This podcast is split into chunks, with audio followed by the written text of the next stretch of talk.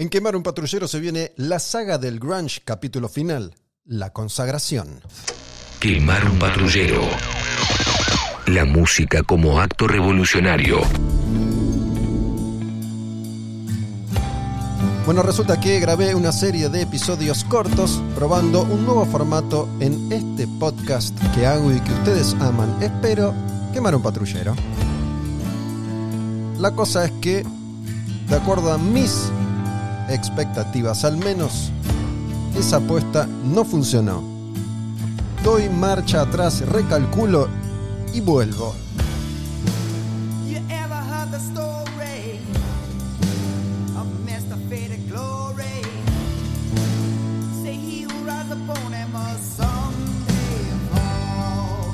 Bienvenidos, bienvenidas entonces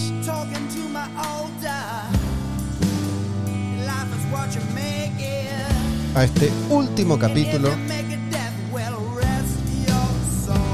con la historia grande del grunge.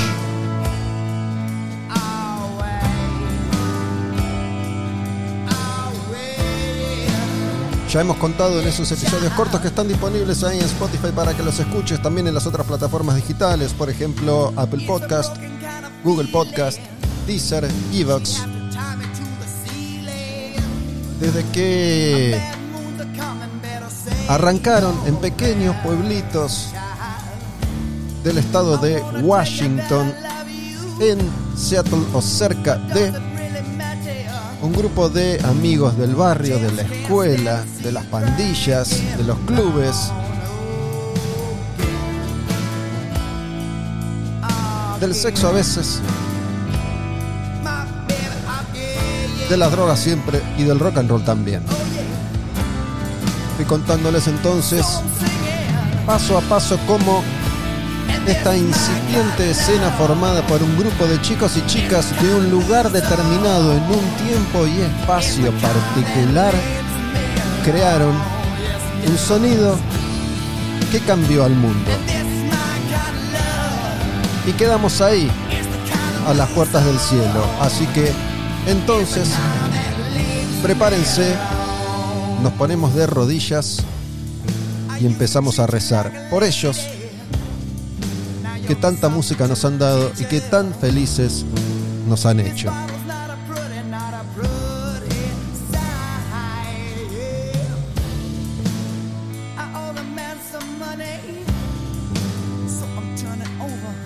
Esta es una canción de Mother Love Bone los primeros niños mimados del grunge. Una canción que está en Crown of Thorns, que se llama Crown of Thorns y que está en Apple, el único disco que llegaron a grabar.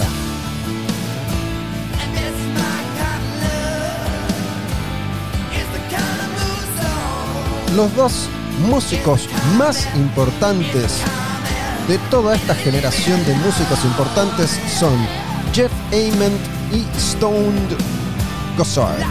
¿Por qué?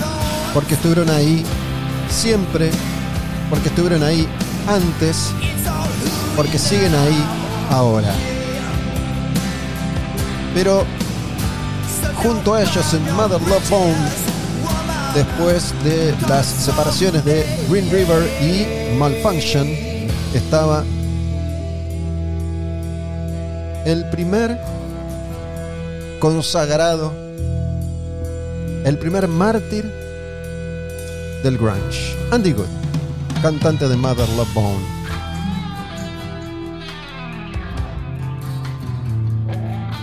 Y nos metemos entonces ahora mismo en esta historia que arranca una noche en particular cuando Andy Good y su compañera Sana La Fuente fueron a ver en vivo a Aerosmith en la ciudad de Seattle. A los dos días de ese concierto caen Whitford, Hamilton y Kramer de Aerosmith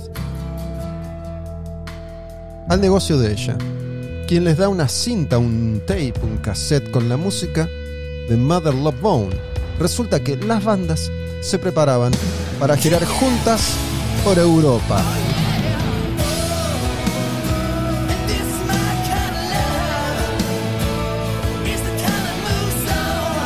La primera gran gira de Mother Love Bone junto a estrellas del rock como Aerosmith a punto para promocionar la salida inminente de su disco debut.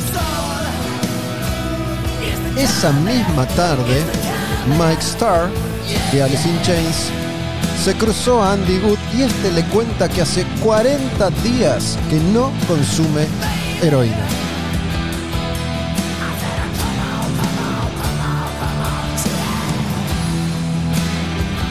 Andy le pide entonces a Mike que por favor lo acerque en su auto hasta su casa, pero en cambio se baja antes se baja después, pero no se baja en su casa.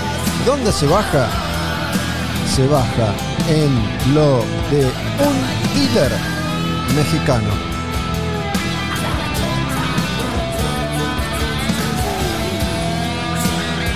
Esa noche Andy Wood tenía que reunirse con el acompañante terapéutico que lo iba a cuidar en Europa y después cenar con sus compañeros. Pero se bajó antes, se bajó después, se bajó en lo del dealer. Tenía que ponerse a punto para salir de gira por Europa con Aerosmith. Estaba en rehabilitación, le habían asignado un acompañante terapéutico, tenía que reunirse con él, cenar con sus amigos, con sus compañeros y también conocer al tour manager que iba a viajar con ellos. Pero ¿qué pasa? Avisó que se sentía mal y faltó a las citas. Le preguntaron si había consumido y dijo, no, tranquilos, todo bien. Esta canción es de Mother Love Bone, está en Apple y se llama This is Shangri-La. Cuando el manager del grupo Kelly Curtis llega a su casa, la esposa le había dejado una nota. Te estoy contando la película del grunge. Imagina que estás viviendo ese momento en el que la historia de la música estaba a punto de ser modificada para siempre. Si habías nacido, ibas a ver, ibas a escuchar cómo todo cambiaba frente a nosotros. Si no habías nacido, si no habías vivido, si no habías escuchado esa música en ese momento, ahora te estás enterando cómo fue.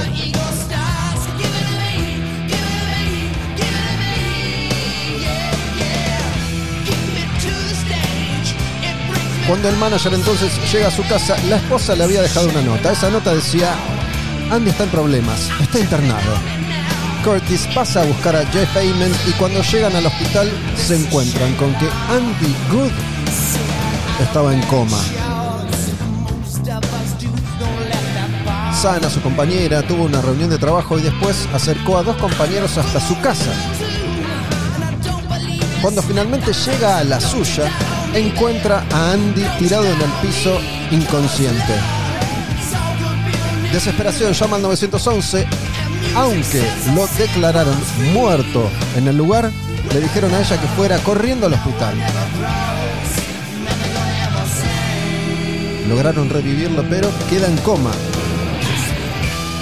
Empezó a hincharse, sus órganos comenzaron a fallar, la enfermera le dijo a Sana que si lo hubieran encontrado unos minutos antes, capaz, capaz, lo salvaban. Le hicieron algunos estudios y resuelven que no existe recuperación posible. Su cerebro estuvo demasiado tiempo sin oxígeno. ¿Entendés que en la noche más importante de su vida, cuando tenía que encontrarse con su acompañante que lo iba a acompañar a Europa para girar con Aerosmith y cenar con sus compañeros que habían luchado tanto para llegar hasta ahí, el pibe tiene una sobredosis y queda internado en coma y no puede, no puede volver nunca más?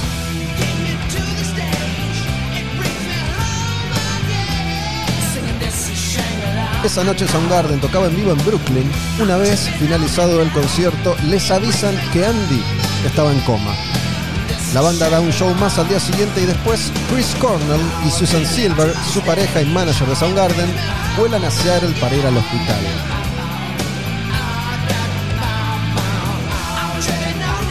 Antes de autorizar la desconexión del respirador artificial, Sana quiso esperar a que Chris Cornell llegara para poder despedirse. Así lo hicieron. Los hermanos de Good, Kevin y Brian estaban presentes. Lentamente observaron cómo el corazón de él se fue apagando hasta dejar de latir por completo.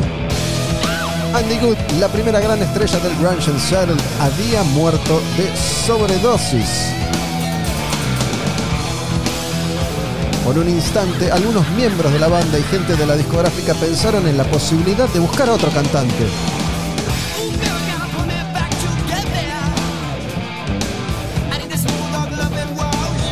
Claro que esa idea no prosperó.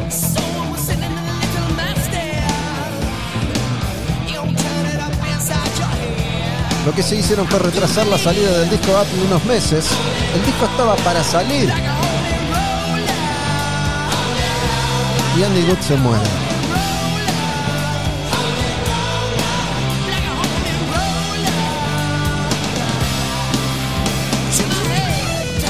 Finalmente el disco es editado y es la punta de lanza final para una consagración que ya no podía evitarse, ya no había freno. Lo que iba a suceder estaba escrito y aquellos protagonistas estaban a un paso de la fama y la fortuna. No así para Kevin, hermano de Andy Good. Kevin se puso a manejar un taxi luego de la muerte de Andy Mientras manejaba, sostenía conversaciones imaginarias con él, soñaba con él. Una vez, dos jóvenes turistas japonesas subieron al taxi y, sin saber que era su hermano, le pidieron visitar la tumba de Andy. Fueron, sacaron fotos y cuando él finalmente les confiesa que es Kevin hermano de Andy Good, las japonesas la re friquearon mal.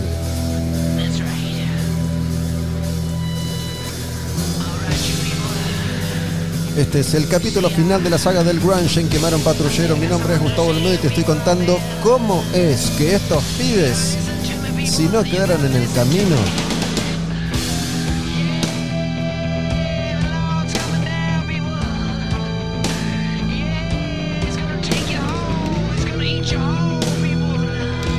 hicieron realidad todas sus fantasías. Las mejores y las peores también. Esta canción es Holy Roller, la última de Mother Love Bone que vamos a escuchar en este episodio de Quemar un patrullero.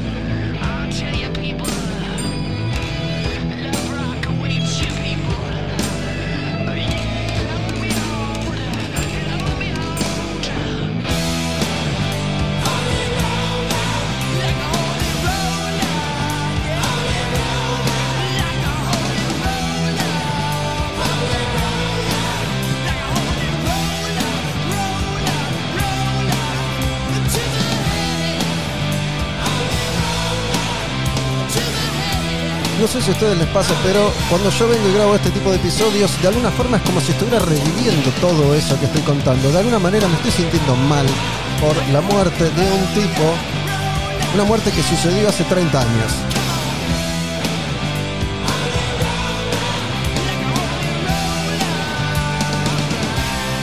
Pero como siempre la vida continúa y esta historia también. Continúa con una canción, una canción de otra banda de otra banda de Seattle, una canción que se llama Jinx y está en el disco Eight Way Santa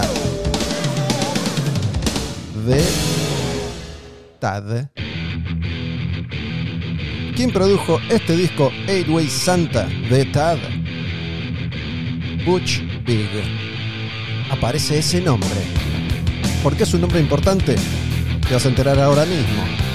En Sub Pop, el sello quedaron tan conformes con el laburo que hizo Butch en este disco.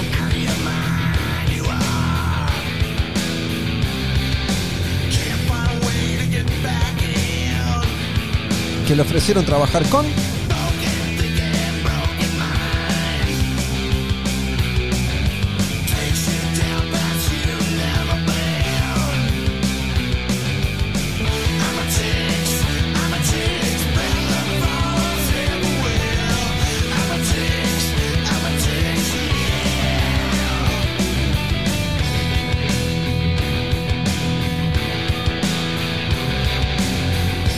ofrecieron trabajar con Nirvana.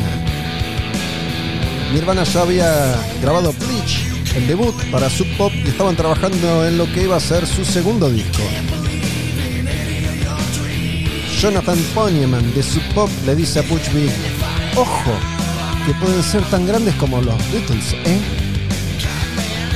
Unas semanas más tarde se encuentran en el estudio. Kurt Cobain se sienta y no dice nada. Está todo bien, ya se le va a pasar, le explica Chris Novoselic, que es quien más lo conocía a esa altura.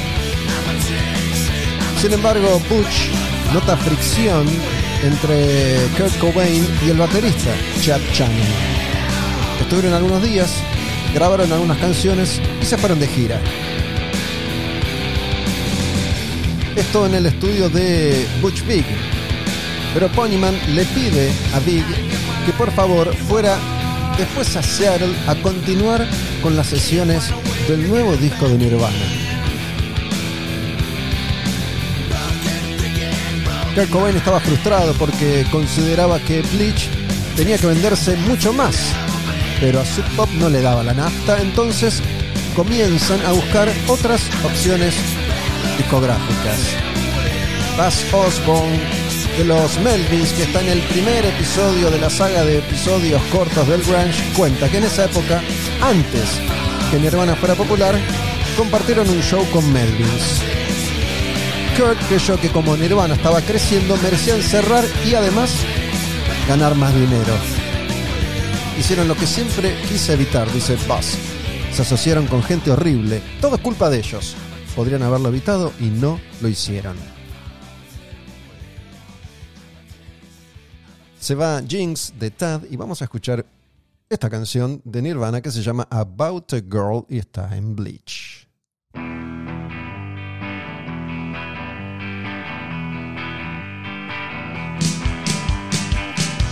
Vieron a veces como en la vida se suceden los acontecimientos, uno está tan compenetrado con lo que está pasando que pierde de vista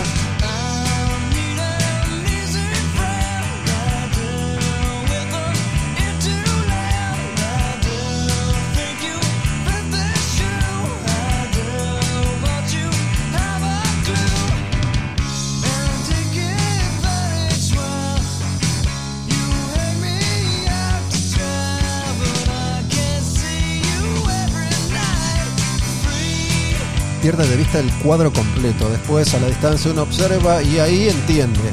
Pero mientras la vive.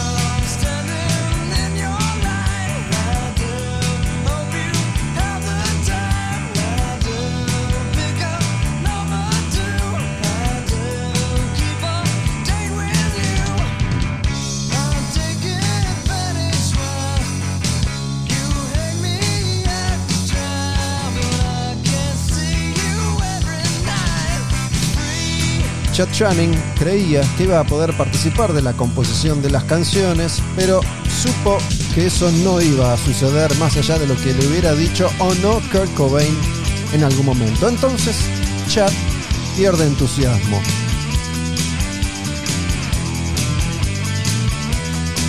Después de aquellas primeras sesiones y de la gira, Chris y Kurt manejaron hasta la casa de Chad Channing para comunicarle que lamentablemente estaba afuera de Nirvana. Pensemos, pensemos esto, Nirvana recién había sacado un disco, Bleach.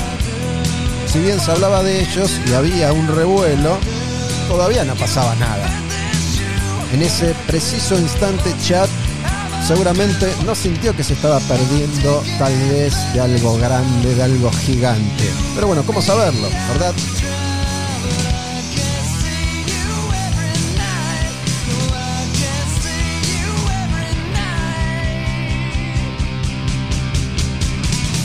Mientras tanto, en Soundgarden, la cosa con el ex Nirvana, Jason Everman.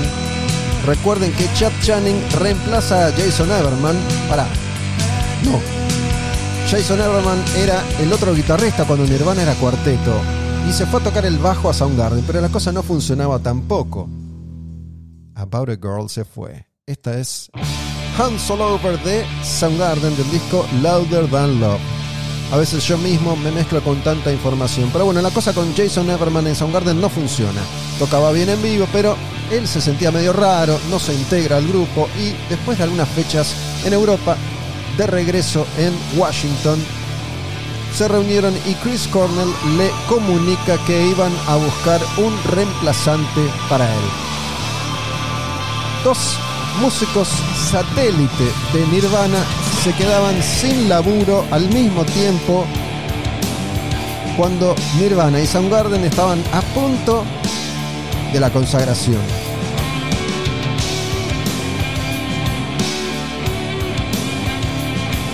¿Qué hizo Jason Everman? Se mudó a Nueva York y con el tiempo terminó enlistándose en el ejército y acabó en Irak.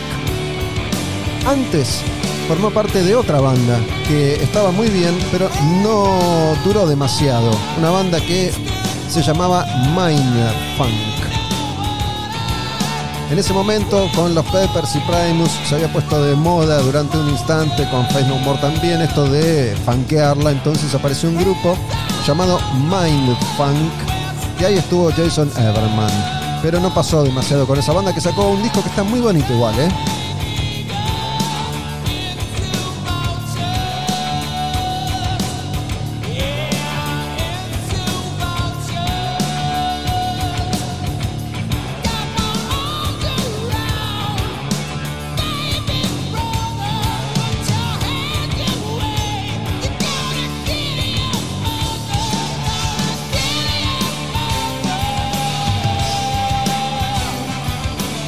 Soundgarden más Zeppelin de aquel Soundgarden. Hands All Over the Louder Than Love.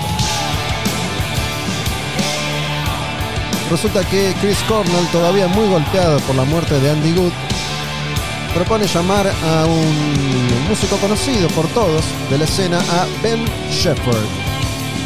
Se reúnen en la casa de Chris Cornell, le proponen unirse a Soundgarden, acepta de inmediato y se ponen a trabajar en lo que iba a ser el próximo disco de Soundgarden, el primero para una multinacional, Bad Motorfinger.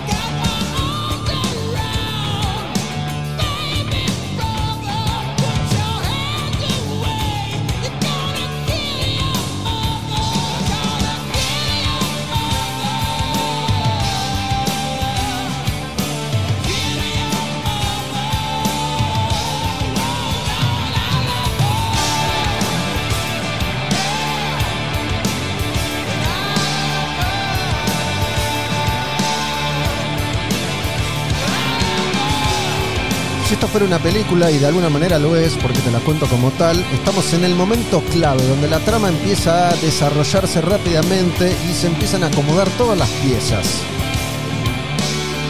Steve Turner de Mad Honey se sentía inseguro como estrella de rock, como estrella de rock en proyección que era, entonces decide que va a regresar a la universidad.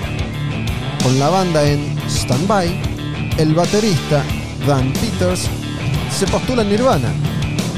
Nirvana acababa de echar a Chad. Estaban buscando baterista. Prueban, ensayan con Dan Peters de Mad Honey tocan en vivo una vez y llegan a grabar una canción, Sliver.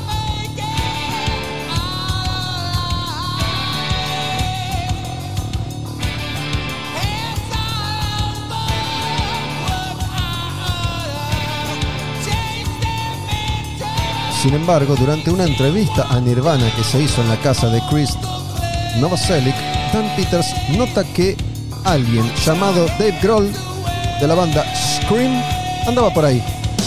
Nadie le había dicho nada. Y es entonces que Kurt Cobain y Chris Novoselic viajan a Los Ángeles para negociar con discográficas multinacionales.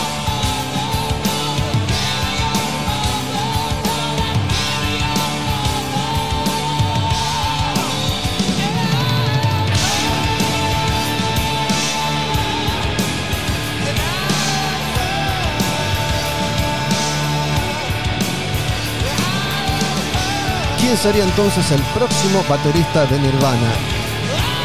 Chad Channing estaba afuera, Dan Peters de Mahoney no encajó.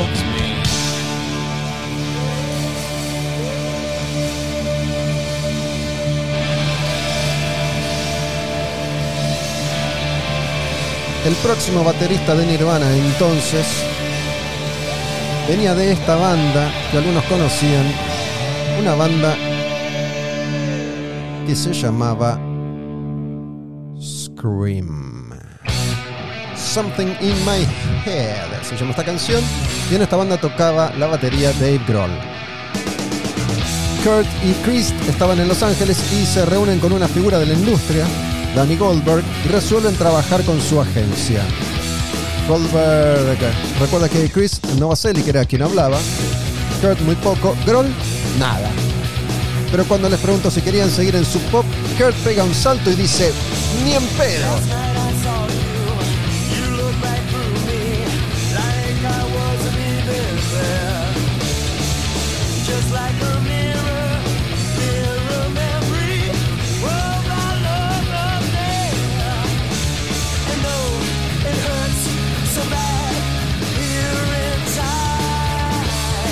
De regreso en Seattle, le comunican a Dan Peters que ya estaban ensayando con Dave Grohl en la batería y este, la verdad es que se la vio venir y no se sorprendió. Fue Buzz Osborne, nuevamente, el de los Melvins, quien les sugirió que probaran a Dave Grohl. Si bien varias compañías discográficas se disputaban a Nirvana, Danny Goldberg siempre supo que irían con Geffen. Tenían gente trabajando que conocía la escena y además habían hecho las cosas bien con Sonic Youth. Esto fue clave para que el Cobain se decidiera por Geffen, porque en Geffen estaba Sonic Youth, una banda que él admiraba y que él amaba. Nick Terzo, no sé si lo recuerdan de algún episodio anterior de la saga del Grunge, es quien había contratado a Alice in Chains para Columbia, cuenta que Sonic Youth fue el principal inconveniente a la hora de convencer a Kurt Cobain de ir a Columbia. A Kurt le importaba Sonic Youth y quería estar donde estuvieran ellos.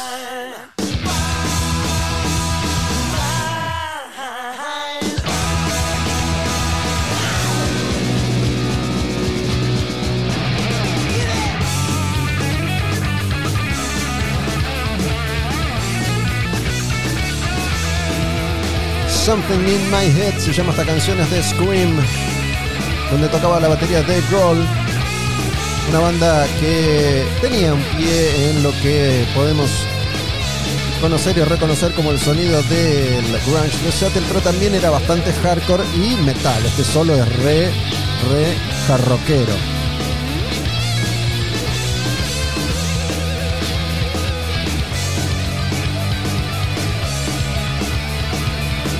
Nirvana estaba a punto de grabar Nevermind, Soundgarden estaba a punto de grabar Bad Motor Finger, Pearl Jam todavía no existía. Matt Honey estaba a punto de grabar el disco que iba a salvar a Sub Pop y otra de las grandes bandas, de las principales bandas de Seattle, estaba a punto de grabar también su primer disco para una compañía grande. Screaming Trees firma con Sony y después de firmar con Sony, Mark Picker, el baterista, no se sentía cómodo con la dinámica del grupo y se fue. ¿Vieron cómo en ese momento, que es el momento clave en la vida de cualquier persona, pensemos en nosotros mismos, no pensemos siempre en las estrellas, en ellas, pero en ese momento todo estaba sucediendo y se van acomodando y desacomodando las piezas. Aquellos que tenían que quedar afuera se quedan afuera, aquellos que tenían que reacomodarse se reacomodan y aquellos que tienen que triunfar van a triunfar. Así funciona el universo. Dan Peters,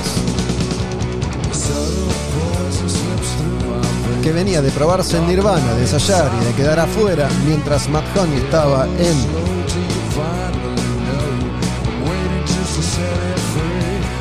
Standby, se entera que Pickerel se fue de Screaming Trees, está interesado y hace correr la voz. Recibe un llamado de Mark Lanegan y se une a Screaming Trees.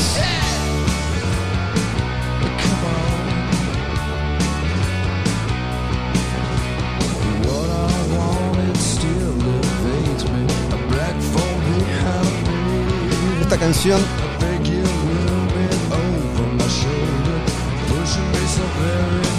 se llama Subtle Poison.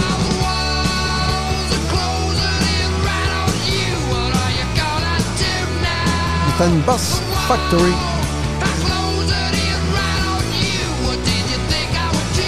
El último disco indie de Screaming Trees.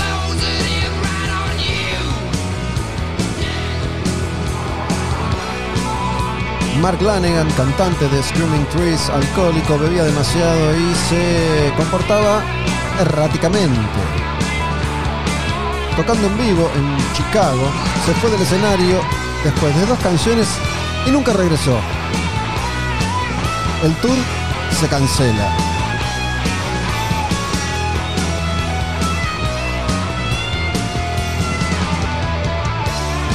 ¿Cuántas veces nos preguntamos por qué será entonces que esto me ha pasado a mí? ¿Por qué me quedé afuera de eso o de aquello? Dan Peters tocaba en Honey, se probó en Nirvana y no quedó. Se probó en Screaming Trees y quedó. Pero cuando quedó, Mark Lanegan desaparece y el tour se cancela. ¿Qué será de la vida entonces de Dan Peters?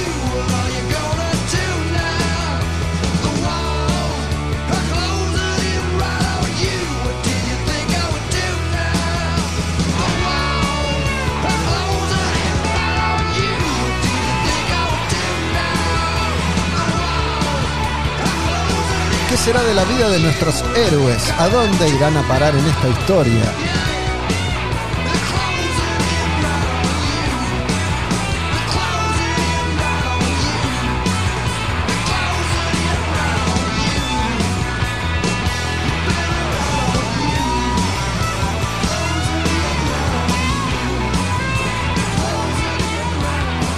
En este capítulo de Quemar un Patrullero aparecen todas las bandas más importantes del grunge.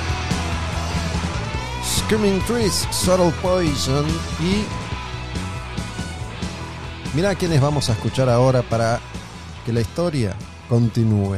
Matt Honey con Good Enough. Porque resulta que aunque Steve Turner estaba estudiando, Matt Honey graba un disco nuevo. Este disco, Every Good Boy Deserves Fudge. Dan Peters estaba demiando canciones con Screaming Trees y estaba grabando este disco con Matt Honey. Entonces supo que tendría que tomar una decisión. Cuando Steve Turner confirmó que estaba listo para volver a girar, Dan eligió quedarse en esta, su banda, Matt Honey, y no en Screaming Trees.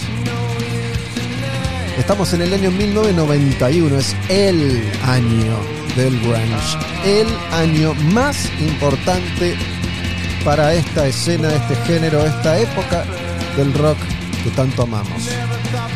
En 1991 Sub Pop estaba en bancarrota.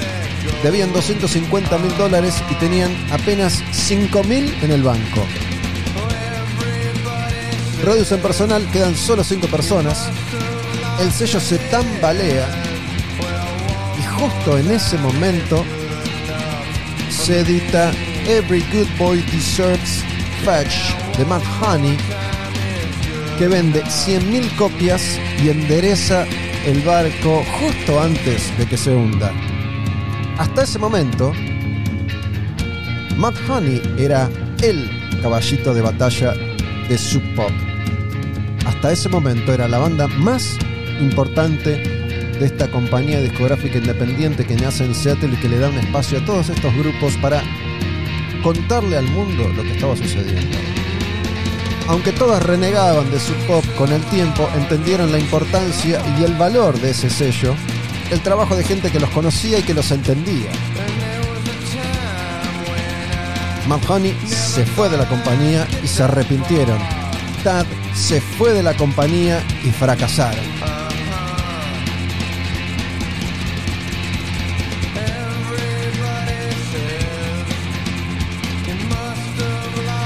¿Cómo saber qué hacer en los momentos determinantes de la vida de uno? ¿Cómo saber qué es lo que nos conviene, qué es lo que nos va a llevar por la senda del triunfo o la del fracaso?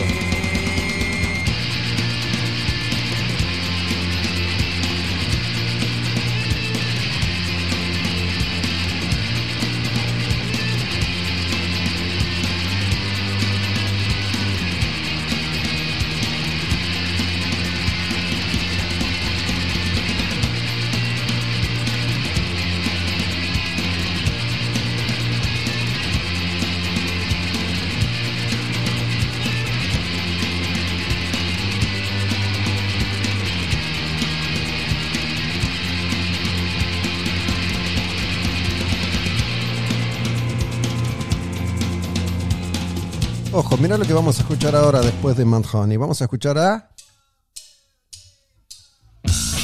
The Red Hot Chili Peppers. Una canción que se llama Fight Like a Brave.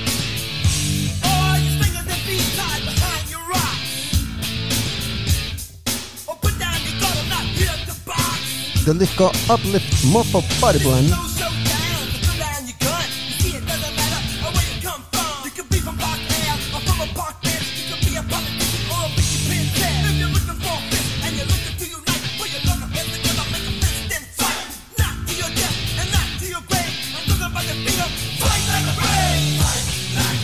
¿Por qué estamos escuchando a los Peppers? Por esto, mira. Stone Gossard llama un día a Mike McCready y le pregunta si quiere juntarse a zapar un rato. Se cruzan, las piezas se encajan. Poco después, Gossard y Jeff Ament lo invitan a Mike McCready a unirse a un nuevo grupo que se estaba formando. Jeff Ament venía bajón, había apostado todo a Mother Love Bone se había terminado todo tan rápido. Se la pasaban andando en bici con Stone Gossard, conversando, descargando. Hasta que grabaron algunos demos con eh, Matt Cameron de Soundgarden en batería. Y aquí la explicación a esa pregunta que nos hicimos hace un instante. Jack Irons estaba en los Red Hot Chili Peppers, pero no se sentía cómodo con el consumo de drogas en el grupo que después de editar The Uplift Mojo Party Plan, que es este disco que tiene esta canción, Fight Like a Brave.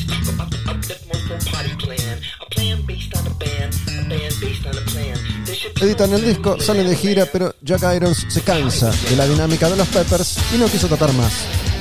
Se iba a retirar de la música, pero ¿quién lo llama? Lo llama Joe Strummer de los Clash que en ese momento estaba con los mezcaleros, y le dice, loco, venite a tocar con nosotros. Hacemos una gira, copate. De gira con Joe Strummer por San Diego, Jack Irons conoce a Chan Chan. ¿Quién vivía en San Diego? ¿Quién era de San Diego? Eddie Vedder. Era de San Diego, pegan onda, con Jack y se hacen amigos. En esa época, por ejemplo, Eddie Vedder ya había compuesto la canción Better Man para su banda, que era Bad Radio. aunque sonaba diferente, más funky, más peppers.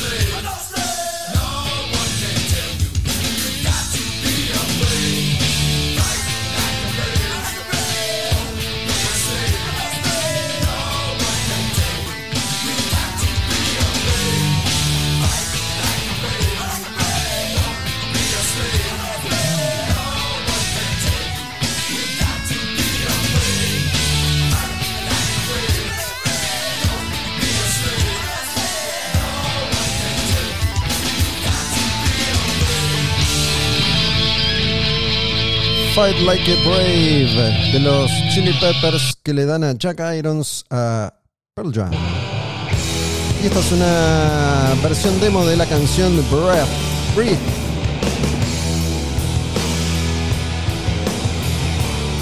De Pearl Jam.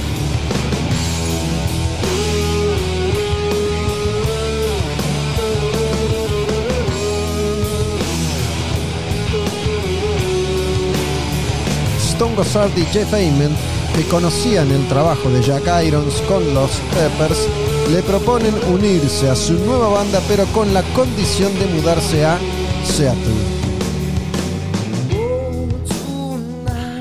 Jack Irons estaba por ser papá, necesitaba facturar, por lo que acepta una propuesta para salir de gira con otra banda, Red Cross. No quiso ir a Seattle no quiso unirse a este proyecto que estaban armando Stone Gossard y Jeff Ayman. Pero le preguntaron si conocía algún cantante. Jack Irons le pasa a Eddie Vedder un demo con tres canciones. Tres canciones que Gossard y Ayman le habían enviado. Eddie sale a surfar como hacía siempre en las playas de California piensa melodías, piensa letras para las canciones, graba algo y lo manda.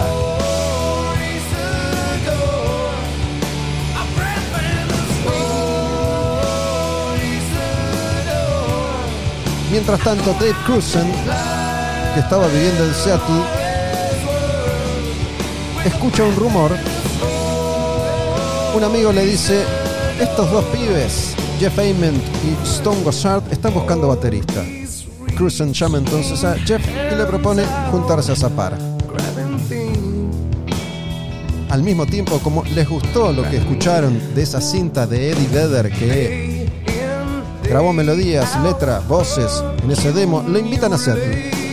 Jeff Ament, Stone Gossard y Dave Cruzen estaban zapando, la cosa fluía. Cuando llega Eddie Vedder, trae algunas canciones. Footsteps, Alive y Black. Sintieron que este pibe a quien no conocían, pero tenía un espíritu similar al de ellos, Eddie Vedder, ponía en palabras en las letras de estas canciones lo que ellos sentían tras la muerte de Andy Good.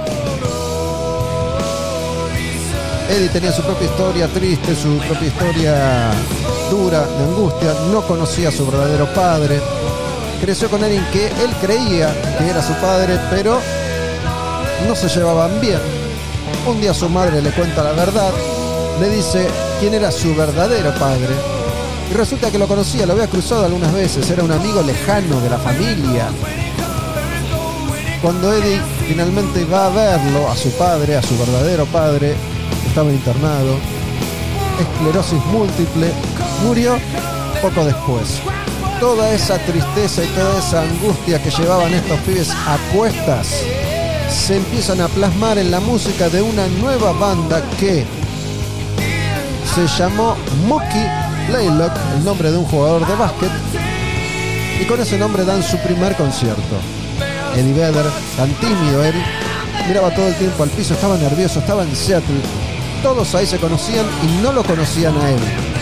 Todos amaban a Andy Wood que se había muerto y no sabían quién era ese pibe que estaba tocando con sus amigos. Ese pibe, ese pibe era Eddie Vedder.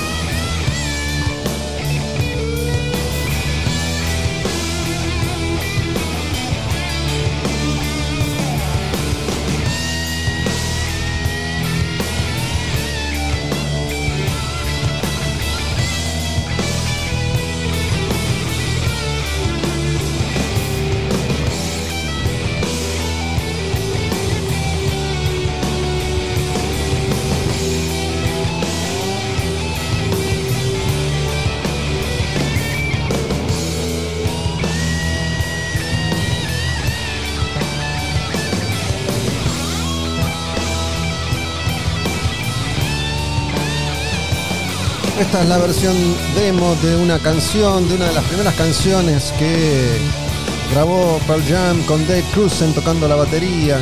La canción se llama Breathe.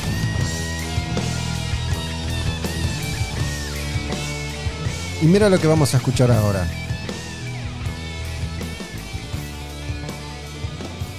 Se va esta canción de Pearl Jam y Mira lo que vamos a escuchar ahora. Mira qué linda canción.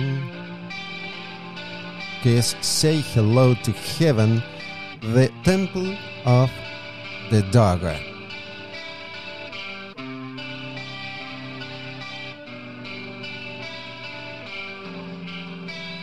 Luego de la muerte de Andy Good, Chris Cornell se enoja mucho con Andy hasta que se puso a componer las canciones que serían las canciones de Temple of the Dog. Las graba, se las da a Sana La Fuente, la novia de Andy. Son para vos, le dijo. Son canciones sobre Andy. Jeff Ament y Stone Gossard escucharon las canciones y quisieron grabarlas.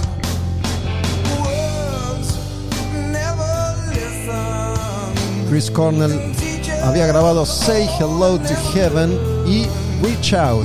Lo hizo en su casa.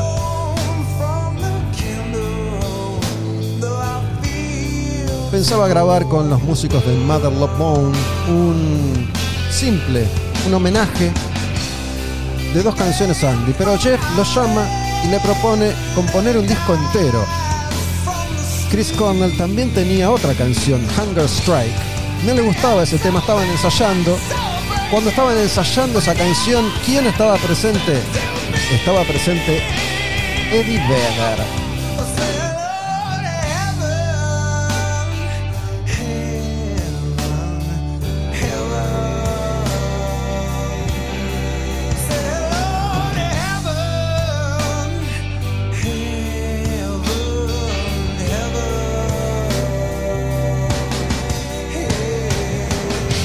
En ese ensayo Eddie Vedder vio como a Chris Cornell le costaban algunas partes del tema, entonces se pone a cantar con él para apoyarlo.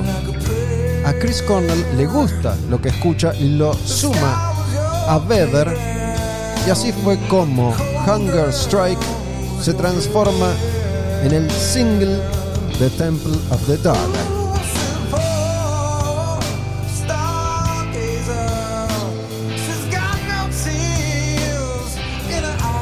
Para Kim Tail de Soundgarden no fue un tributo a Andy, sino que era el disco solista de Chris. Según él, otras personas también tendrían que haber participado. Kevin, por ejemplo, Kevin Good, el hermano de Andy, sintió lo mismo. Me enojé porque nunca me llamaron, dijo.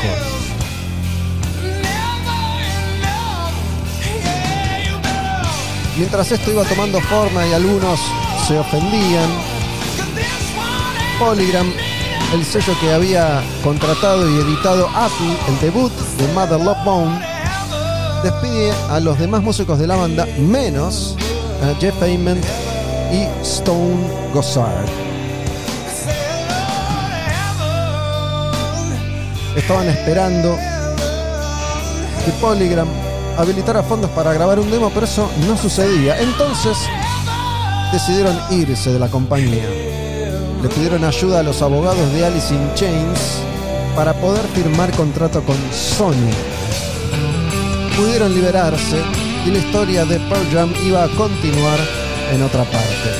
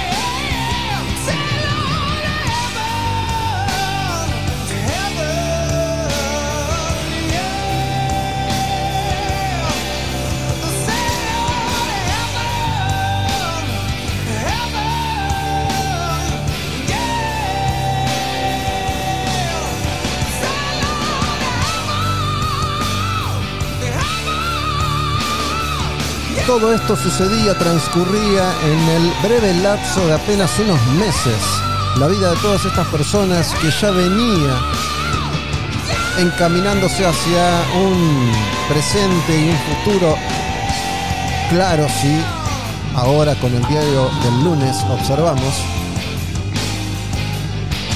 iba poniendo a cada uno en su lugar, pero mientras mientras sucedían las canciones, sucedía la música, que es lo que a nosotros en definitiva aquí nos ha convocado.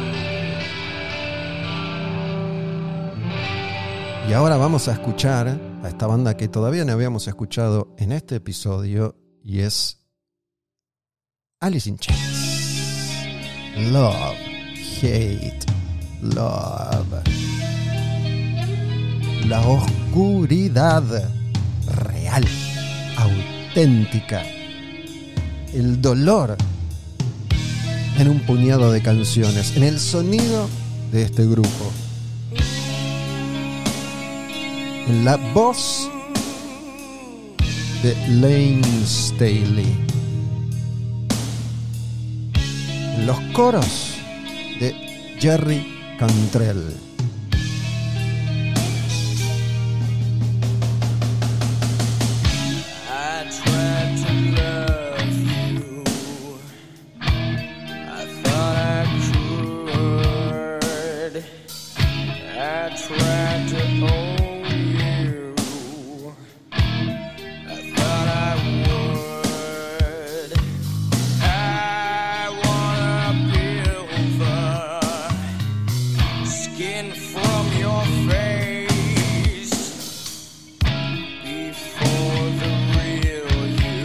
Desatado la competencia.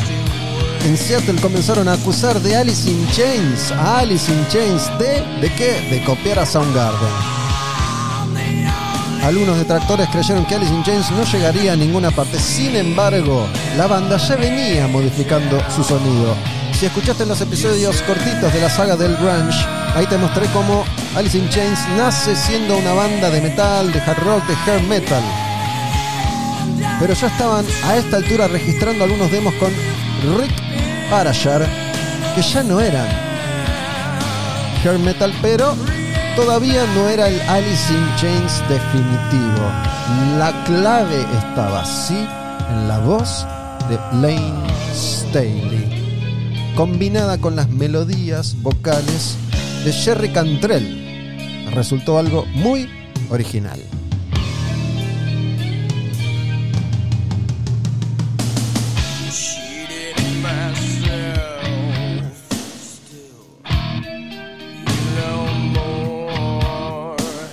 Fue otro productor, Dave Jordan, quien sugirió que la banda tocara más lento y así sonar más heavy.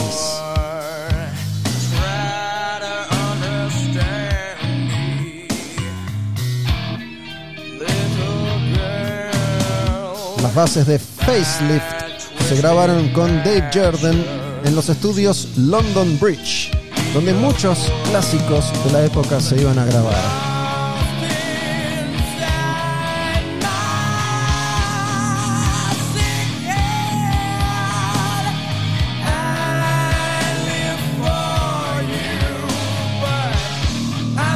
Dave Jordan estaba encantado con los arreglos vocales y las armonías de las voces de Jerry Cantrell y Lane Staley.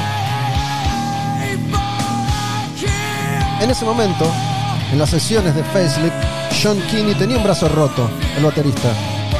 Intentaron usar al baterista de Mother Love Bone, pero no funcionó. Finalmente, ¿qué hicieron? John Kinney grabó con el brazo quebrado. Jerry Cantrell ya era el líder de Alice in Chains y trabajó junto a Jordan en la producción de Facelift. Fue Nick Terzo de Sony quien había contratado a Alice in Chains y quien quiso contratar a Nirvana para Columbia, quien eligió a Dave Jordan para producir Facelift. ¿Por qué? Porque Dave Jordan venía de trabajar con James Addiction. Mientras todos estos grupos estaban trabajando en Nevermind, Bad Motor Finger 10 y Facelift, Mookie Blaylock sale de gira por primera vez con Alice in Chains por la costa oeste. Viajaban en dos minivans y estaban listos para comerse al mundo.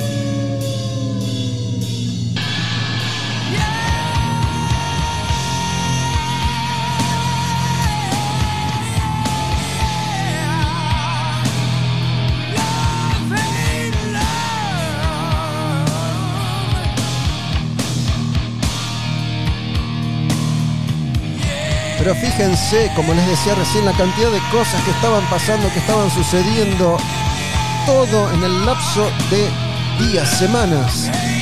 La capacidad artística, creativa de este pequeño grupo de personas porque además de todos estos discos que estaban grabando con sus respectivas bandas, además de Mother Love Bone,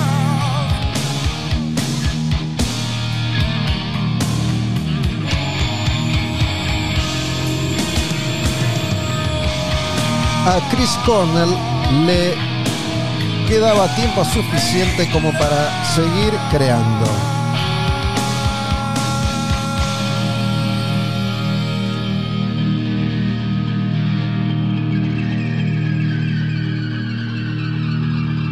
Además de componer para Bad Motorfinger el disco de Soundgarden y para Temple of the Dog,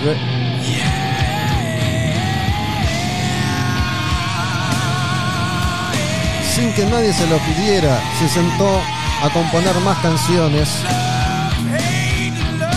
Una de esas canciones se llama Seasons. ¿Querés saber qué canción es esta? Seguí escuchándome acá, en Quemar un Patrullero. Era Love, Hate Love. Era Alice in Chains. Es Seasons. Es Chris Cornell. El cast, el staff, los protagonistas de la película Singles, la película encabezada por Matt Dillon, que transcurre en Seattle durante el apogeo del grunge local, estuvo presente en un concierto de Mookie Blaylock. Esa noche se graba una de las escenas de la película, que Lee Curtis, que venía de ser manager de Mother Love Bone y era manager de Pearl Jam, conocía al compañero de cuarto del director de la película, Cameron Crowe. Crowe se compenetra con la escena y le paga a Curtis una suma de dinero para participar en la película que la banda usó para grabar demos. Ese dinero que le dan a Kelly Curtis por hacer un laburo para singles lo utiliza para que Pearl Jam, Mookie Blaylock todavía pudiera grabar demos. La banda de esa película, no sé si la viste, la banda se llama Citizen Dick. Jeff Ament diseñó el logo y la tapa del disco. Cameron Crowe fue quien inventó los títulos de las canciones de Citizen Dick. Esos títulos fueron, por ejemplo, Seasons, Nowhere But You y Flutter Girl. A ver, una banda de mentira, Citizen Dick, para la película Singles. El líder de la banda era Matt Dillon. Para esa banda, Jeff Ament diseñó un logo y la tapa de un disco.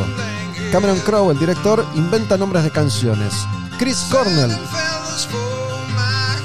compone canciones con esos títulos inventados, con esa banda inventada. Una de esas canciones a la que le pone letra es Seasons. Y Seasons es esta canción que queda en la banda de sonido de la película Singles.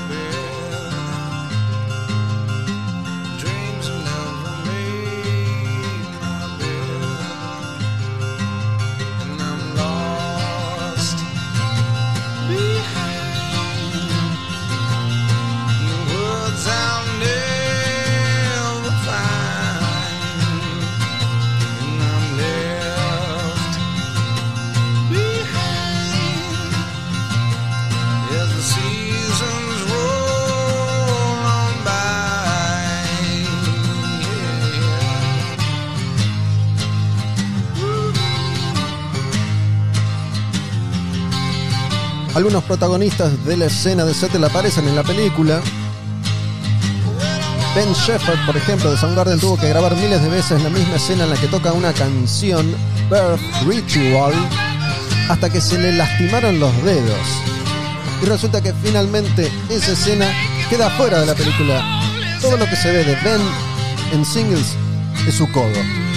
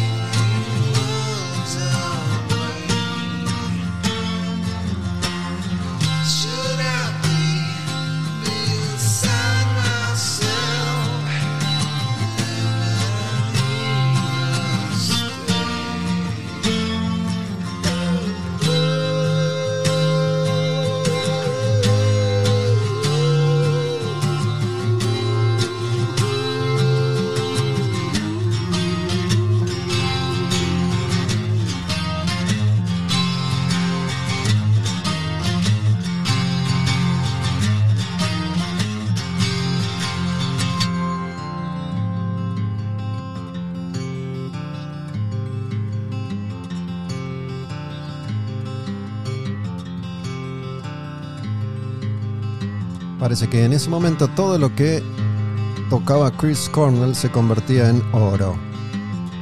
Seasons se llama esta canción que no existía y de pronto se materializó, se hizo realidad gracias a él y terminó en la banda de sonido de la película Singles. Pero estamos llegando a la parte más emocionante de toda esta historia, el verdadero sentido de todos estos episodios dedicados al grunge que vengo grabando y que estoy coronando con este último largo, completo capítulo de Quemar un Patrullero para seguir dándoles felicidad como hacía Chris Cornell en su momento con su música. ¿Qué es lo que viene ahora? ¿Qué es lo que continúa? ¿Cómo sigue esta historia? A ver.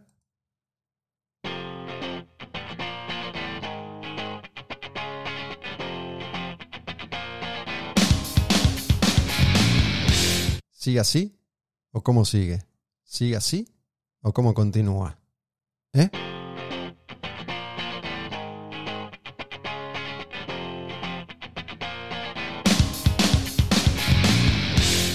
Estoy haciendo como hizo Nirvana en Buenos Aires, esa única vez que estuvieron en Vélez y Kurt Cobain amenazaba con esta canción que finalmente no tocaron. Así cuenta la leyenda porque yo no estuve ahí.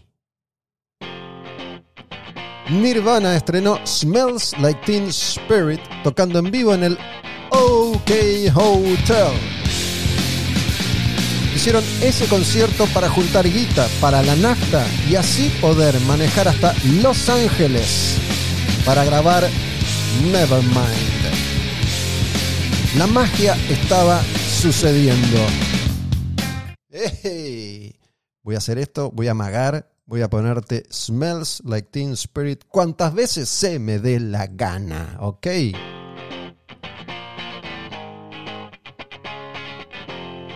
Pero esta no es la primera canción en romper todo, no es la primera canción éxito internacional mundial del planeta todo, no. Es otra la canción que va a llegar primero y antes que todas las demás. ¿Querés saber cuál es esa canción? Ok, te freno esta y te pongo esa canción. La primera canción grunge en sonar en las radios fue Man in the Box de Alice in Chains. Y ese ajá del comienzo que iba a ser historia. ¿Qué? Esto.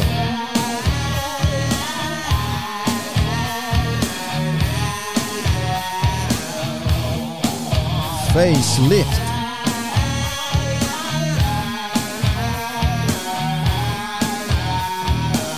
Salió en agosto de 1990. Esta canción abrió el mercado mainstream para Seattle.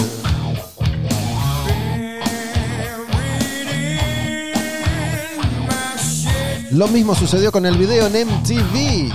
¿Por qué?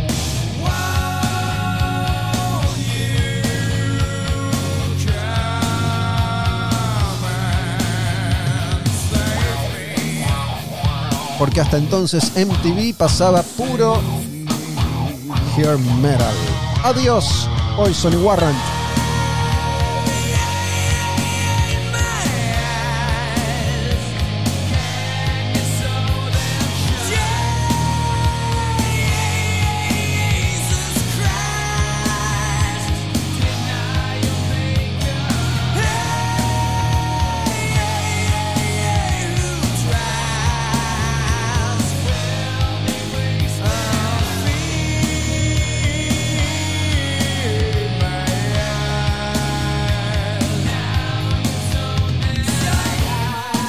Hay una famosísima anécdota que se ha contado una y mil veces y que en definitiva no sabemos si sucedió o no, pero que la voy a compartir acá también. Resulta que Alice in Chains firmó contrato con Sony. Este es el primer disco mainstream del grunge.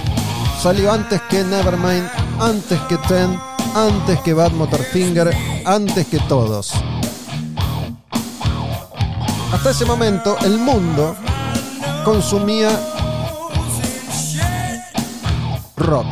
Consumía Motley Crue, consumía Rat, consumía Skid Row, consumía Poison, consumía Warrant. Warrant estaba en Sony.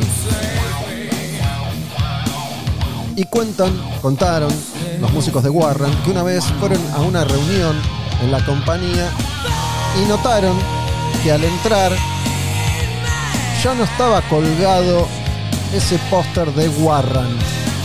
En lugar de ese póster de Warren había ahora colgado un póster de Alice in Chains.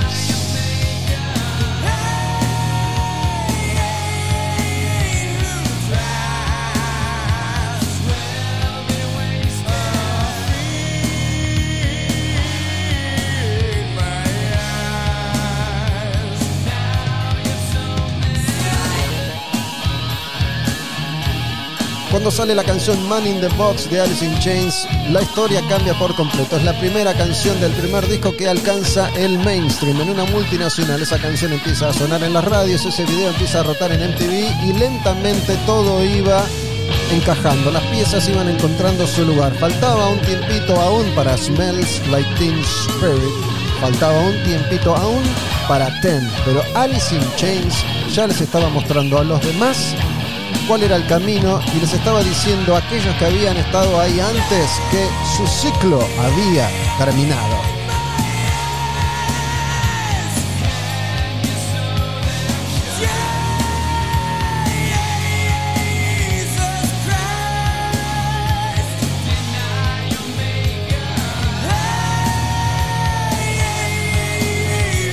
Esto es Quemar un Patrullero y de esto se trata, de ponerle pasión a estas historias que son las historias de la música, que es la música que a mí me cambiaron la vida y que supongo que a vos también y que ahora yo te cuento y te vuelvo a contar y volvés a escuchar y estás escuchando por primera vez porque la vida puede cambiar a cada momento. Puede ser que en este instante estemos todos juntos cambiando el mundo una vez más.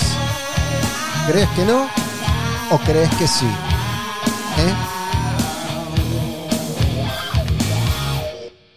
A ver si te va esta ahora.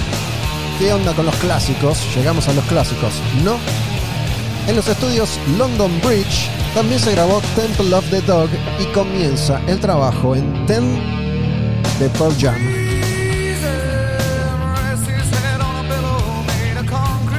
Aunque todavía se llamaban Mookie Blaylock.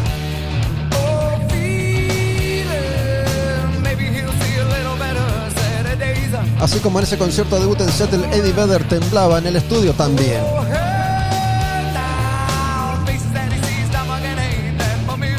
Le costaba meter las voces. La gente empieza a impacientarse.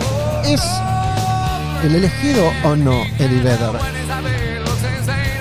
La sombra de Andy Good acechaba, sobre todo a ellos que habían estado con él. Entonces Eddie Vedder toma una determinación.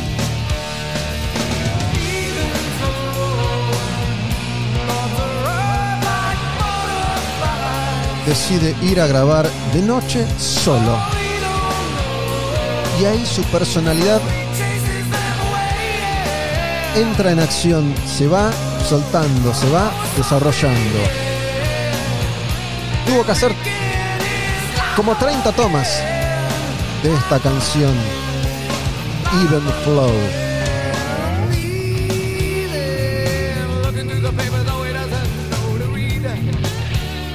Pero ahí quienes tenían experiencia eran Jeff Ament y Stone Gossard, quienes se pusieron al mando, mientras que Mike McCready y Eddie Vedder observaban, aprendían. Lo que sí tenían claro todos en ese momento es que Mookie Blaylock no iba, necesitaban otro nombre. En las sesiones de grabación de TEN comienzan a tirar opciones, a anotar nombres, a hacer listas y aparecen dos palabras en dos intercambios de opiniones diferentes. Una palabra es Pearl y la otra palabra es Jam. Fue Jay Feynman quien dijo, che, ¿y si unimos Pearl Jam?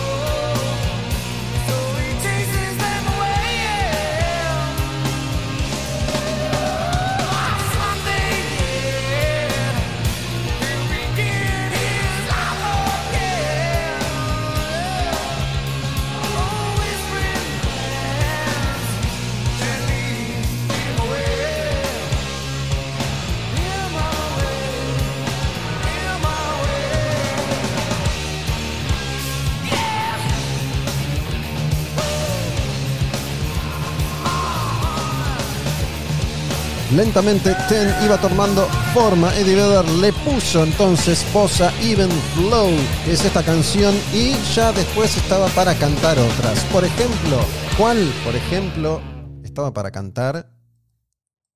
Alive. La última vez que Dave Cruzen tocó con Pearl Jam fue durante la fiesta de cierre de la película Singles. Cruzen estaba personalmente atravesando una etapa difícil había demasiado. Su novia había quedado embarazada y él, la verdad, no estaba muy feliz que digamos. Su hijo nació cuando empezaron a grabar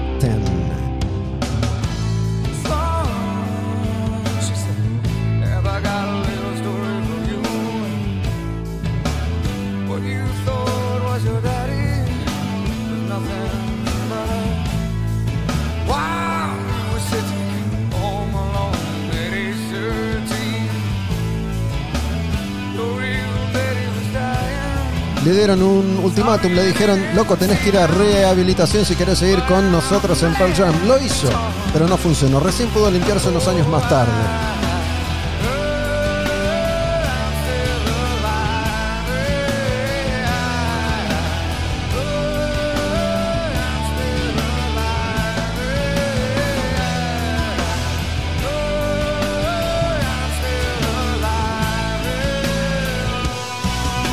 Problemas de baterista en Nirvana, problemas de baterista en Screaming Trees, problemas de baterista en Pearl Jam también.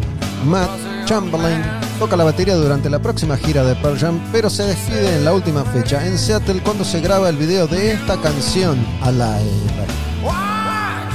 Ojo, le ofrecieron quedarse con el puesto, pero fue él, Matt Chamberlain, quien no aceptó. Y en cambio recomienda a un conocido, a Dave Abruzzese Llega a Seattle para incorporarse y probarse en Pearl Jam el día en el que se graba justamente este videoclip Alive, ahí en Seattle.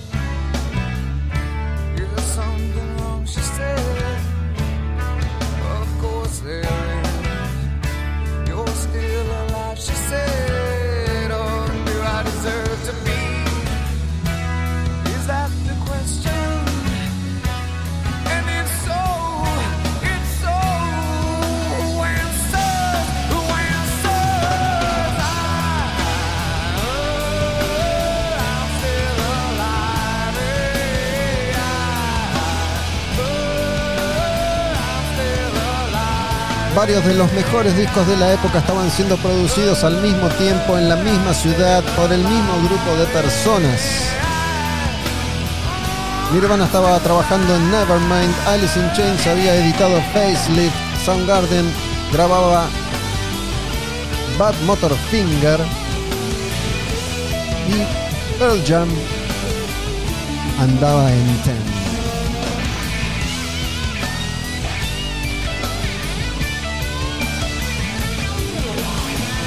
¿Y vos en qué andás? ¿Qué te pasa cuando escuchás todo esto que yo te estoy contando, cuando recordás, repasás estas canciones que estamos escuchando?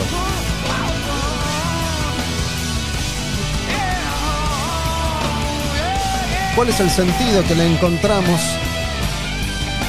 a este momento compartido?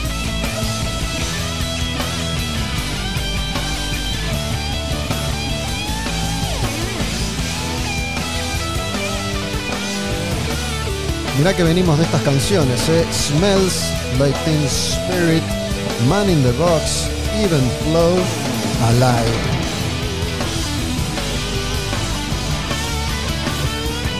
capítulo cierre, la saga del grunge.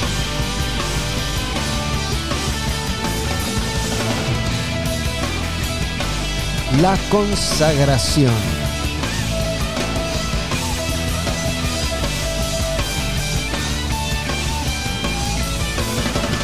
¿Se acuerdan de los tracks escondidos que había en los CDs? Después de la última canción había un silencio que podía durar unos segundos y a veces un millón de minutos y de pronto aparecía una canción que no estaba anunciada, que no estaba listada. ¿Se acuerdan de eso? Yo me acuerdo.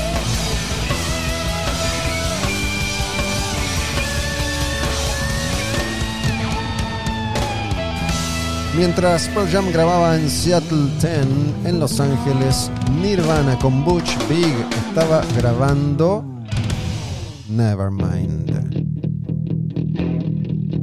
Caitlin Hanna, cantante de Bikini Kill, recuerda una noche de escabio con Kurt Cobain. Bebiendo whisky, grafitearon una supuesta clínica de abortos en Washington donde en realidad le lavaban la cabeza a las chicas para no abortar. En ese momento, Kurt pinta Dios es gay. Después de esa aventura se van a la casa de ella a fumar porro y a beber más whisky. Caitlin termina a las puteadas con todos, por lo que escaparon al departamento de Kurt. Y ella escribió del ojete todas las paredes hasta desmayarse.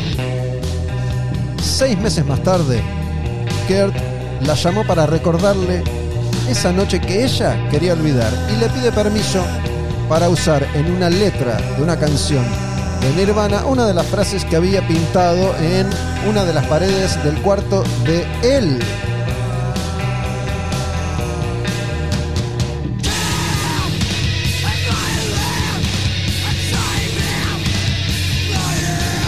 ¿Para qué mierda vas a usar la frase Kurt huele a espíritu adolescente? Kurt se preguntó.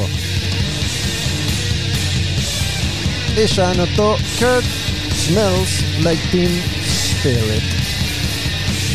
Butch Vig, productor de Nevermind, recuerda que la primera canción que tocó Nirvana en los ensayos para el disco fue justamente Smells Like Teen Spirit y le voló la cabeza. Se las hizo tocar tres, cuatro veces. Enajenado. Esto es realmente muy bueno, dijo. Gracias al ingreso de Dave Grohl, la banda había ganado peso, intensidad. En un par de semanas grabaron todo el disco en los legendarios estudios Sound City de Los Ángeles. Esos estudios en los que estaba esa consola sobre la que Kurt Cobain estuvo laburando junto a Butch Vig, junto a Chris Novoselic, junto a Dave Grohl en Nevermind. Y esa historia que Dave Grohl cuenta en el documental de Sound City, de esa consola, de ese estudio. En ese entonces Dave Grohl estaba saliendo con Jennifer Finch de El Seven. Se habían conocido en tiempos de Scream, girando juntos por Europa. Resulta que una noche Kurt y Chris fueron de hongos y whisky a ver a El Seven. Del recontra ojete. Los para la policía a la salida. Kurt escapa, pero Chris cae en cana. Al día siguiente fueron a grabar a un catatónicos probaron Lithium, pero no salió. Kurt frena de golpe la grabación y arranca otra. Arranca este tema, Endless Nameless. Butch Vig seguía grabando. Kurt enloqueció de furia, le estallaban las venas del cuello, rompió las cuerdas vocales y dice Butch Vig, nunca vi a alguien tan furioso de la nada en un estudio. Daba miedo Kurt Cobain. Esto que estamos escuchando así se grabó.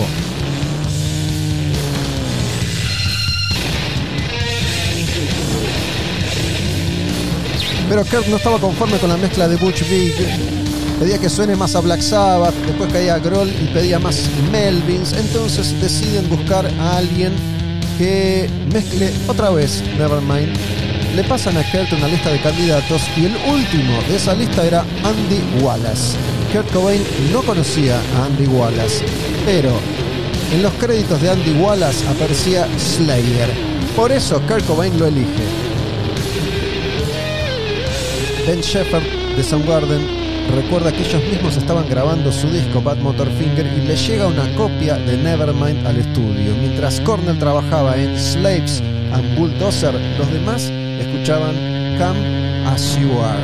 Entonces, mientras copias pirata todavía del disco Nevermind de Nirvana estaban empezando a sonar en Seattle, empezando a recorrer ese camino que recorren los cassettes cuando van de una mano a la otra y entonces llegan a las manos de sus compañeros y llegan a las manos de sus amigos que empiezan a sentir, uh, para, esto está muy bueno y nosotros vamos a poder. Bueno, mientras Nirvana estaba grabando, cuenta Ben Shepard que Soundgarden también estaba grabando. ¿Qué canción? Esta canción. Slaves and Bulldozers. Y esto es fucking heavy. Fucking heavy. Esto lo aprendí de Phil Anselmo. Heavy.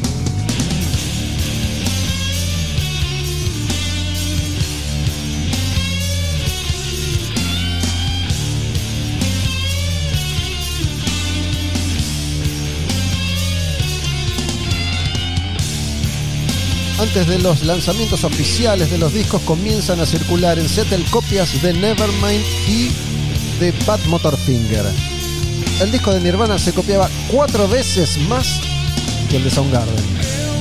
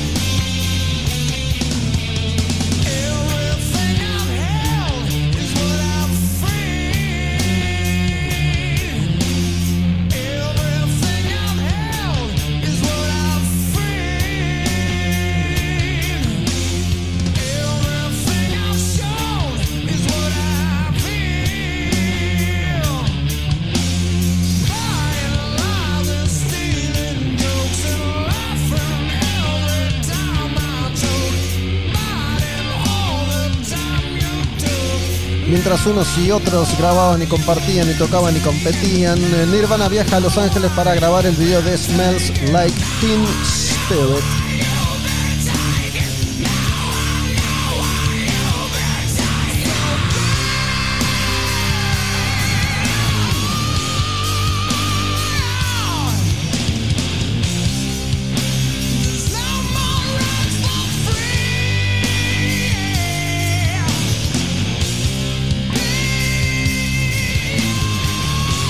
Bien a Soundgarden es la banda a la que más le iba a costar el triunfo masivo, iba a llegar unos años más tarde que para el resto. La verdad es que este es mi disco favorito de Soundgarden, es recontra pesado. Es un disco bisagra entre lo que venían haciendo en sus inicios y lo que iban a hacer después, que termina siendo mucho más accesible. Slaves and Bulldozers. Demon.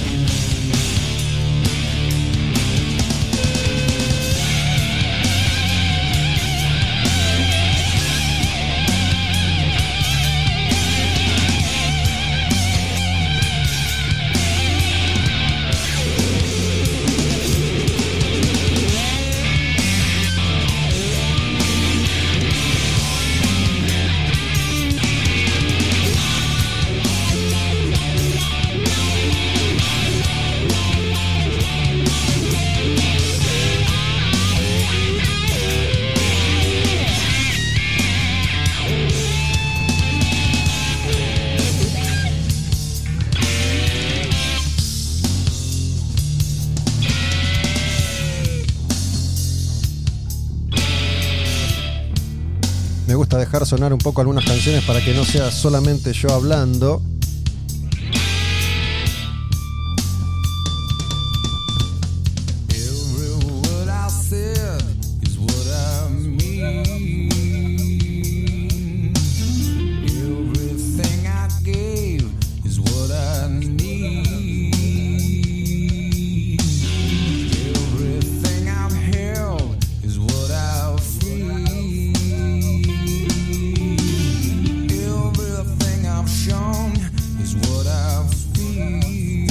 Allá de todo lo que ha sucedido y toda la tristeza que ha embargado todos estos pibes, muchos de los cuales han quedado en el camino se han muerto, se han suicidado y han desaparecido de este plano, qué lindo debe haber sido estar ahí en ese momento. Imagínate que vos estás en Soundgarden grabando este caso y de pronto te llega una copia de Nevermind y decís, uy, la puta madre, esto está buenísimo.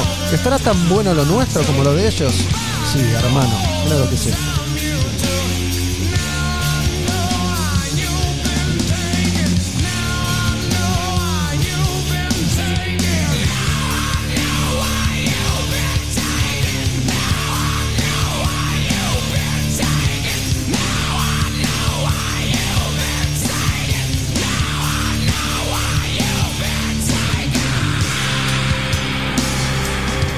Puede sentir o no la furia de Chris Cornell en el final de Slaves and Bulldozers.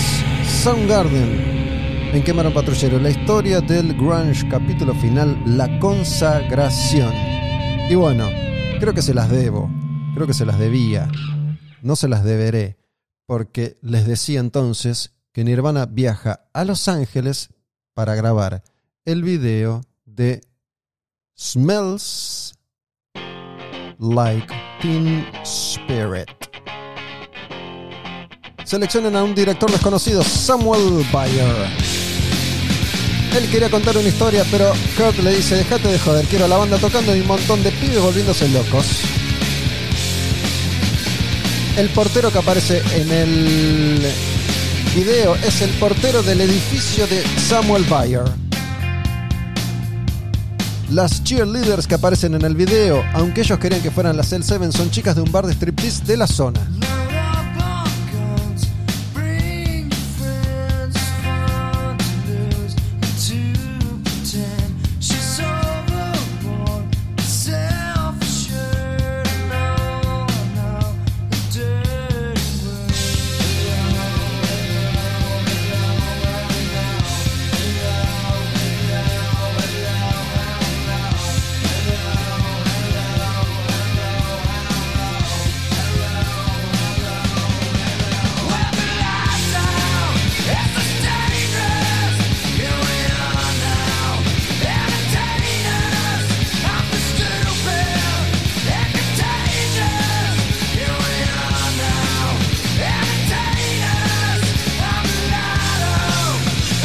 El público que aparece en el video de Smells Like Teen Spirit es público real de Nirvana que reclutaron durante un concierto del grupo en el Sunset Strip de Los Ángeles.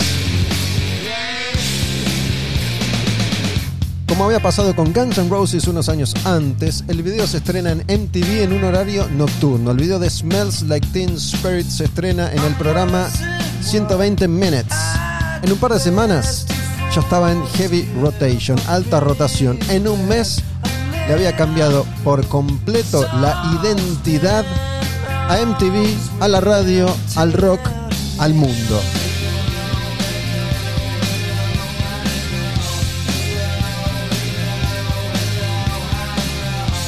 Después de la salida de Nevermind, Nirvana toca en Los Ángeles y Axel Rose estuvo presente.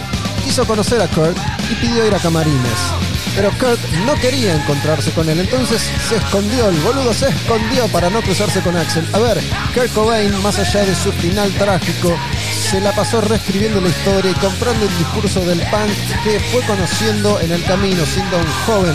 Y esa juventud terminó de un escopetazo, ¿me entendés? Poco más tarde, Axel propone incluir a Nirvana en la gira que Guns N' Roses iba a encarar con Metallica. Le gustaba Nirvana, quería colaborar, le gustaba a Axel el sonido de Settle, quería apoyarlos, pero Kurt Cobain también dijo que no. Axel no entendía por qué. No veía a Guns N' Roses como Cobain veía a Guns N' Roses, como una banda de estrellas millonarias que responden a las corporaciones. Como Nirvana.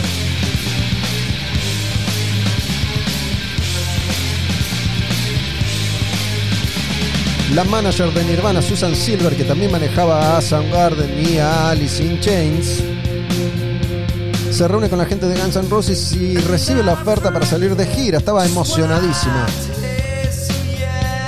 Se encuentra con los Nirvana y muy excitada les dice, loco, mirá la noticia que les tengo, vamos a tocar con Guns N' Roses. Los Nirvana se quedan mirándola sin decir nada.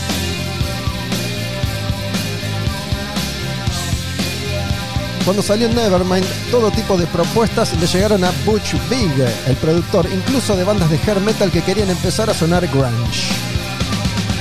Cuenta entonces Brett Michaels de Poison. La mayoría de las bandas de nuestro género tuvieron que cambiar. Cuando escuché Smells Like Teen Spirit me encantó. A nosotros no nos mató el grunge. De hecho, tres bandas sobrevivieron. Bon Jovi, Def Leppard y Poison. Los medios nos borraron por completo, es cierto, pero mi carrera, mi carrera continuó, dice Brett Michaels.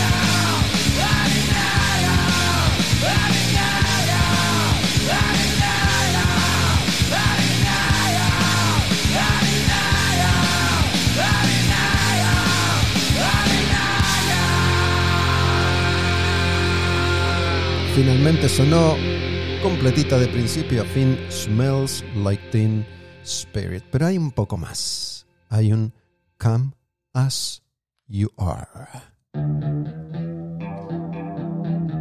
Nirvana no quiso salir de gira con Guns N' Roses ni con bandas de esa otra escena. Pero Soundgarden sí, salieron de gira con Skid Row, salieron de gira con Guns N' Roses. A Ben Shepard le pareció horrible la idea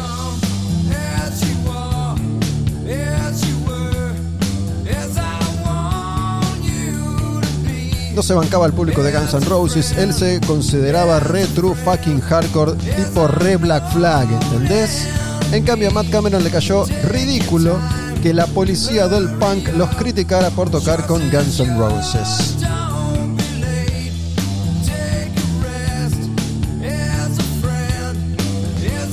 Mientras tanto, en las oficinas de Sub Pop, que no tenían un cobre, mandaron a hacer unas remeras que decían ¿qué parte de no tenemos un mango no entendés? Pero entonces salió Nevermind y así como Matt Honey nos había salvado un rato antes, Nevermind salva definitivamente a Sub Pop del abismo. El sello, que se había quedado sin Nirvana pero tenía una participación en Nevermind, pudo recuperarse a partir de este suceso. Además, el éxito de Nevermind generó que Bleach se vendiera mucho. Bruce Pavitt recuerda, no podía creer que pasamos de no poder pagar la cuenta del teléfono a recibir cheques por medio millón de dólares. Ahí sí que fui feliz con Nirvana yéndose a Geffen.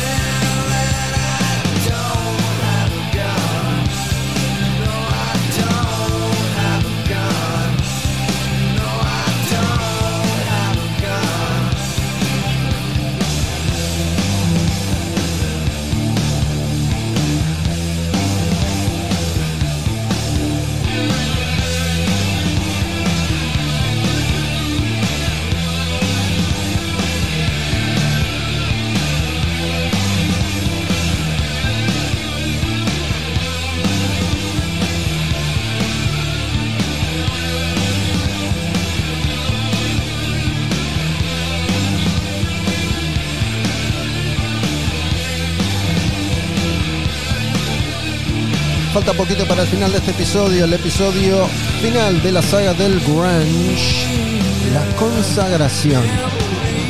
Te vengo contando y te estoy contando cómo fue que estos jovencitos inocentes de Washington transformaron el mundo. Viste que se puede, yo no te digo que tengas que ser como Kurt Cobain, pero se puede, loco, se puede cambiar el mundo. Estamos cambiando el mundo a cada paso. El otro día, mientras intercambiaba mensajes con algunos de ustedes, no me acuerdo si en el grupo de Telegram de Quemar un Patrullero o si en el grupo de Telegram de Volumen Brutal, el otro podcast de Heavy Metal que grabo, conversábamos sobre las emociones y sobre lo que significaba la música hoy en día cuando la comparamos con eso que significaba en el pasado. Y yo les decía, loco, yo ahora quiero cambiar el mundo mucho más que cuando tenía 15, 16, 18 o 22. Ahora lo quiero cambiar más Ahora quiero hacer mierda todo mucho más que antes. Era Come As You Are. Nos queda una más, la última. Despidámonos de Nirvana con Lithium. ¿Te parece? Para fines de 1991, Nevermind había vendido 2 millones de copias solamente en los Estados Unidos.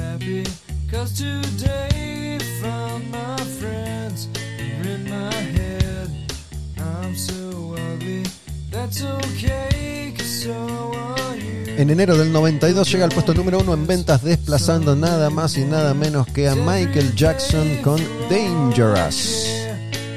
Es entonces que Nirvana toca en vivo en el programa Saturday Night Live.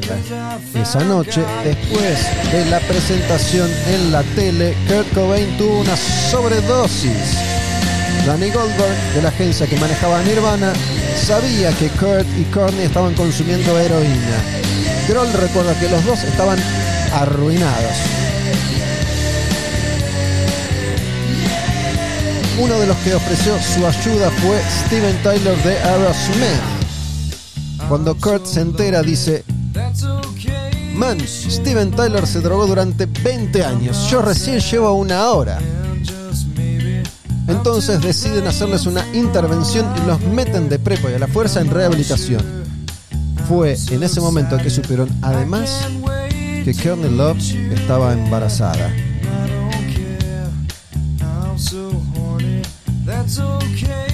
Después de este episodio, después de la noticia del embarazo, después de internarlos a la fuerza en rehabilitación, Nirvana se va de gira por Australia y por Japón Gron y Novoselic la pasan genial, van a la playa, boludean en el mar. Mientras tanto, Kurt y Courtney siguen del orto. Esto ya generaba rigideces entre los integrantes de Nirvana.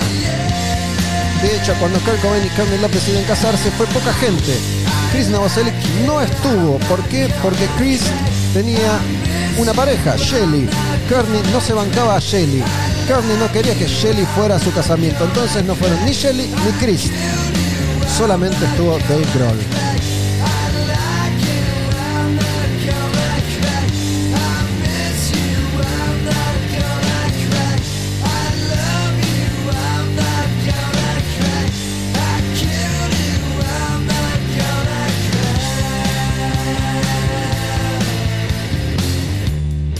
Cuando Mike McCready y Eddie Vedder de Pearl Jam supieron que Nirvana había llegado al puesto número uno, sintieron que algo tenían que hacer, que algo iban a tener que demostrar. Le pasó lo mismo que le pasó a los integrantes de Soundgarden. Nuestro disco estaba bueno, dijo Vedder, pero el de ellos, el de ellos es mejor.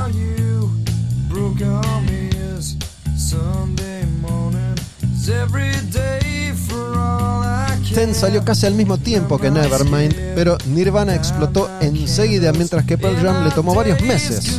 Sony no sabía dónde meter a Pearl Jam, si en rock, en música alternativa, qué hacer con ellos.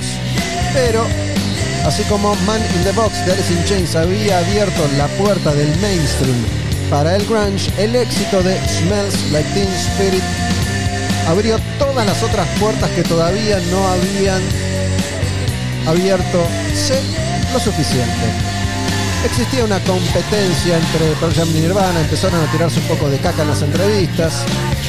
Si hablamos de credibilidad punk, nosotros ya estábamos editando discos independientes mientras Kurt iba a ver en vivo a Sammy Hager. Así que dejate de joder, dijo Jeff Ayman, que trató de acercarse a Kurt Cobain, pero fue rechazado. Kurt Cobain rechazó a Guns N' Roses, a Axel Rose, a Steven Tyler y también a Jeff Ayman. Cuando Jeff habla con Chris Novoselic, este le dice, ya fue, man, todo esto es una boludez, no te calenté. ¿Para qué?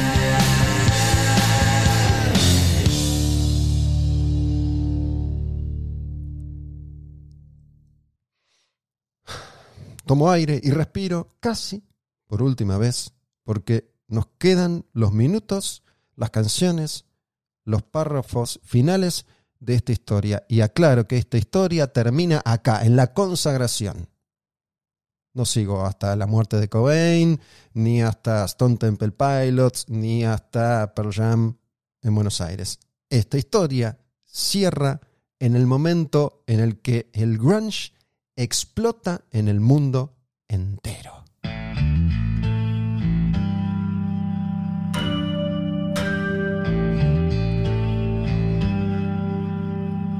Antes de un concierto que compartieron, Dave Abruzzese de Pearl Jam saludó con buena onda a Kurt y recibió un gruñido. Dave lo agarró del cuello y le iba a cagar a trompadas si no lo separaban.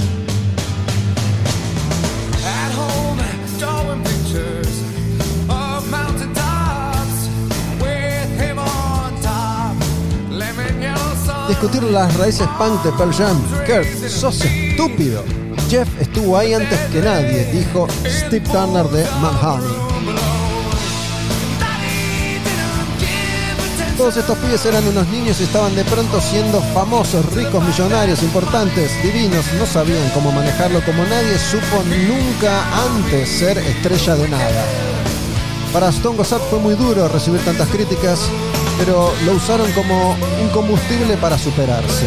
Eddie comienza a sentirse incómodo, a comportarse de manera extraña. Él tampoco sabía cómo ser famoso se empieza a poner en pose, en rockero, en punk, tratando de impresionar, decir siempre algo profundo, contundente, actuando distante. Cada uno hacía lo que podía con lo que estaba sucediéndoles.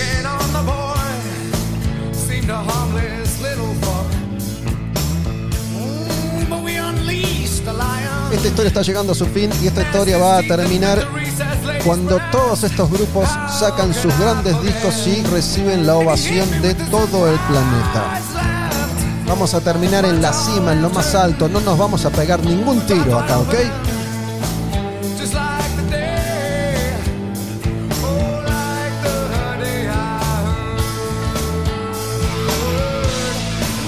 El último eslabón de esta cadena de música alternativa llega con la aparición de un festival que intenta capturar este espíritu. El festival Lola Palusa. El festival tiene una primera edición encabezada por James Addiction, pero para la segunda, como James Addiction se había separado justo ahí, quienes encabezan el tour son los Chili Peppers. Perry Farrell no quería a ninguna banda de Seattle, pero de todas formas sus socios se impusieron e invitaron a Pearl Jam y a Soundgarden. Tras el tremendo éxito del video de esta canción que se llama Jeremy, la mayoría del público joven asistió al Lola Palusa del 92 para ver a Pearl Jam. Aunque el video, basado en una historia real en la que un chico se pega un tiro enfrente de toda la clase, fue censurado por MTV, no quisieron mostrar el arma en la boca del chico. La banda no quería ceder a las presiones de MTV, pero finalmente aceptaron. Aunque ahora puede verse el corte original del clip. Si lo miras ahora en YouTube vas a ver que el pibe se mete el revólver en la boca. Sin embargo, debido al recorte de esa escena cuando se estrena originalmente el video, la gente se confundió y creyó que el chico le había disparado a sus compañeros de clase, que quedan bañados en sangre por su sangre, no la de ellos. Pero todo fue un quilombo.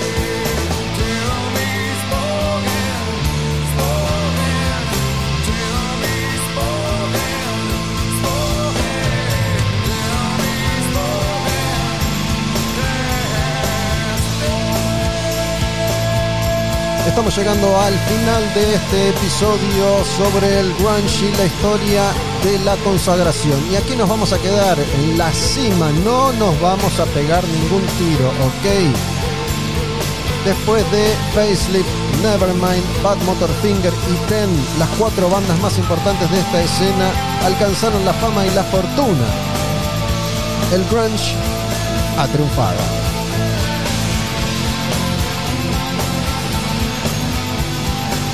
A partir del éxito de Pearl Jam con Ten, a una de las empleadas de MTV se les ocurre, se le ocurre intentar reflotar un proyecto que había quedado medio ahí, escondido y tapado. ¿Qué proyecto es ese? Temple of the Dog.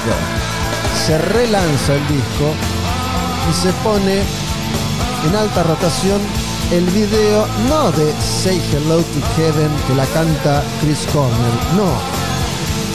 Van a poner en rotación ese tema que a Chris Cornell no le salía del todo, entonces recibe la ayuda de un joven inexperto, tímido Eddie Vedder que recién aparecía en la ciudad para sumarse a Pearl Jam, pero ahora Eddie Vedder era una estrella más famosa, más importante que Chris Cornell. Por eso reflotan Temple of the Dog. Gracias al éxito de Ten de Pearl Jam, se relanza el disco, hacen un video con este corte de difusión que tiene más voces de Eddie Vedder y la historia, para nosotros, ha llegado a su fin. Esto ha sido el grunge en Quemar un Patrullero. ¿Qué canción es esa? Esa canción es esta. Temple of the Dog Hunger Strike.